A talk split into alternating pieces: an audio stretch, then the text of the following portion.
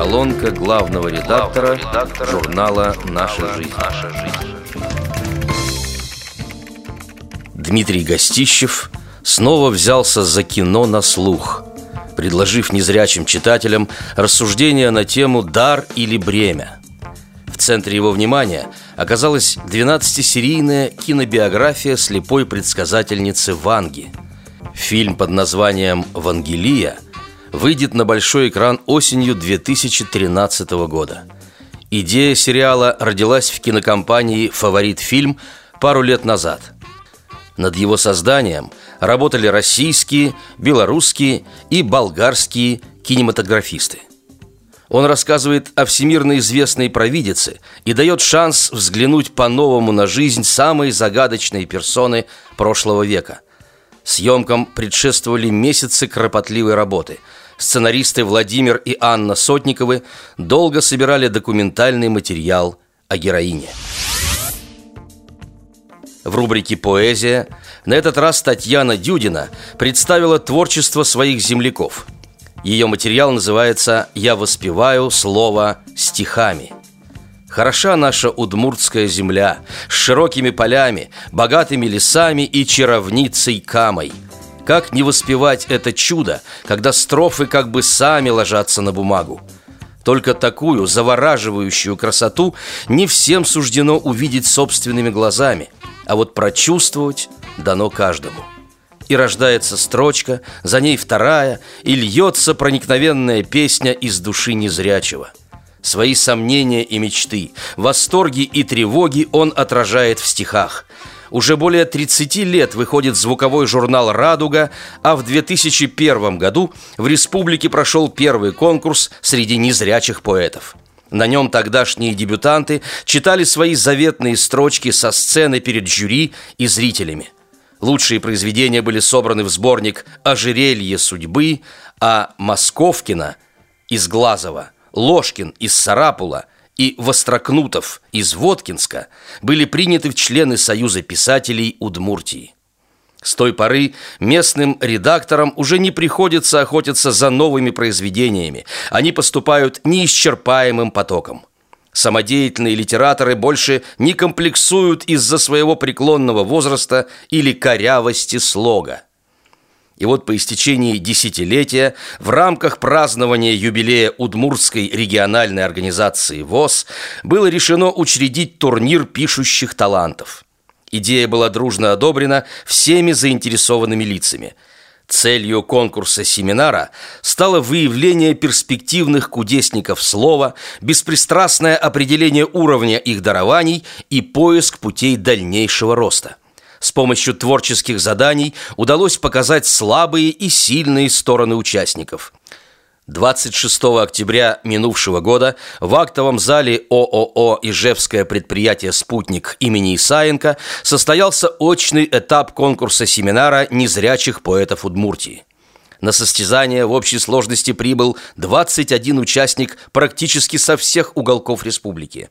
Следует заметить, что никто из них не остался без наград и добрых напутствий, получив свою дозу должного внимания со стороны маститых членов жюри председатель Союза писателей Удмурской республики Егор Егорович Загребин, пришедший поприветствовать участников, очарованный их выступлениями, поменял планы и остался с нами до конца праздника стихосложения и дружески поддерживал конкурсантов.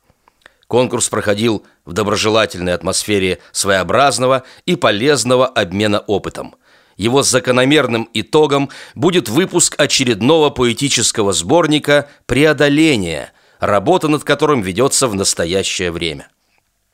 Неважно, что новичок лишен способности воспринимать зрительные образы. Главное, если есть талант и желание трудиться над каждой строчкой, все получится. Даже профессионалов поразила глубина и точность стихотворения «Белая трость», Татьяна Чернышова продемонстрировала в нем свое особое поэтическое видение. Известие, что она стала сильнейшей в номинации «Незрячий человек в окружающем мире» вызвало бурные аплодисменты. Так трудно и больно не видеть, как радуга в небе плывет. Не нам темноту ненавидеть, она нас по жизни ведет. есть запах и вкусные звуки еще не написанных строк. Мы помним любимого руки и в школе последний урок. Слепые в борьбе не сдаются, поют и рожают детей, порою грустят и смеются. От них на планете светлей. Андрей и Татьяна Усачевы в очередной раз погружают нас в такой многоликий тифломир. Свой театральный репортаж они назвали «Майская ночь» или «Как мы оказались на сцене». В один из весенних дней мой мобильник известил о входящем вызове. Звонил наш давний приятель Саша Зайкин. Он предложил нам посетить спектакль Московского театра кукол «Майская ночь», фантазии на тему произведений Гоголя. Объяснил, что это уникальный проект режиссера из Литвы Каролины Зернити. Смелый творческий эксперимент, который объединит в театральном зале слепых и зрячих людей. Естественно, мы не смогли отказаться, о чем впоследствии ничуть не пожалели. Сотрудников журнала и наших читателей всегда радует, когда среди авторов появляются молодые пишущие таланты – Нынешней весной таким приятным сюрпризом стала Анастасия Павлюченкова, которая в рубрике «Активный возраст» выступила с интервью «Кубок полный знаний». Недавно в Волгограде прошел очередной всероссийский кубок ВОЗ «Киси». Впервые победителем стала тверская команда «Собеседник». Ох и долгим же был этот путь. Но вот, наконец, мечта сбылась. По этому случаю я решила побеседовать с капитаном команды Ириной Алексеевой, председателем местной организации ВОЗ, эрудитом, участницей трио «Интуиция» и просто хорошим человеком. В рубрике «Реабилитация по существу» Елена Федосеева описывает преданное служение Бакса – о том, как собаки-поводыри помогают незрячим и слабовидящим людям, можно говорить бесконечно – Время от времени в печатных изданиях и на телевизионных экранах появляются материалы, повествующие о воспитании и трудовых буднях этих добродушных четвероногих помощников, об их преданности, чуткости, даже не о понимании, а о каком-то внутреннем ощущении настроения хозяина – но прежде чем возникнет такая тесная дружба, основанная на взаимопонимании и взаимопомощи, может пройти не один месяц, в течение которого будут и ошибки, и неудачи. Вообще же о проблемах, с которыми сталкивается в работе дружный тандем собаки-проводника и его хозяина, говорят нечасто. А об этом не стоит забывать хотя бы потому, что потенциальным владельцам мохнатых поводырей следует заранее подумать о вероятных трудностях и по возможности подготовиться к ним – Совсем недавно в Ярославле я встретилась со своим хорошим другом Игорем Дмитриевичем Шемякиным, с которым познакомилась 8 лет назад в школе подготовки собак-поводырей в подмосковной Купавне. За чаем с душистой поволжской мятой мы разговорились о тех трудностях и радостях, с которыми ему пришлось столкнуться в работе со своим четвероногим другом. В рубрике «Во тьме одиночества» снова рассматривается «Детство по-советски». Произведения, о которых хочется рассказать подробнее, написаны десятки лет назад.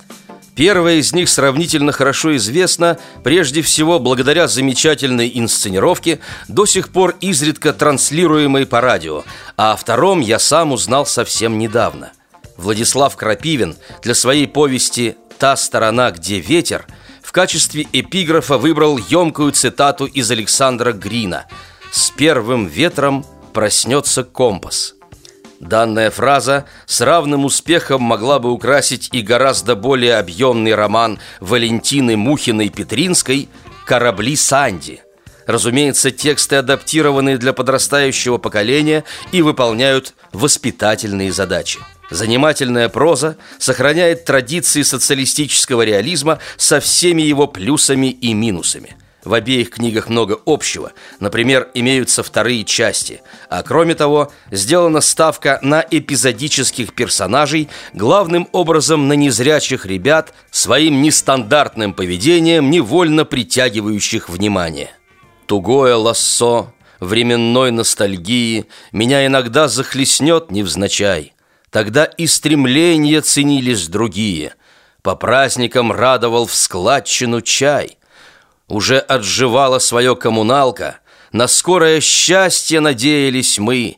Последней рубашки бывало не жалко. Друзьям без отдачи давали взаймы. С уважением, главный редактор журнала «Наша жизнь» Владимир Бухтияров.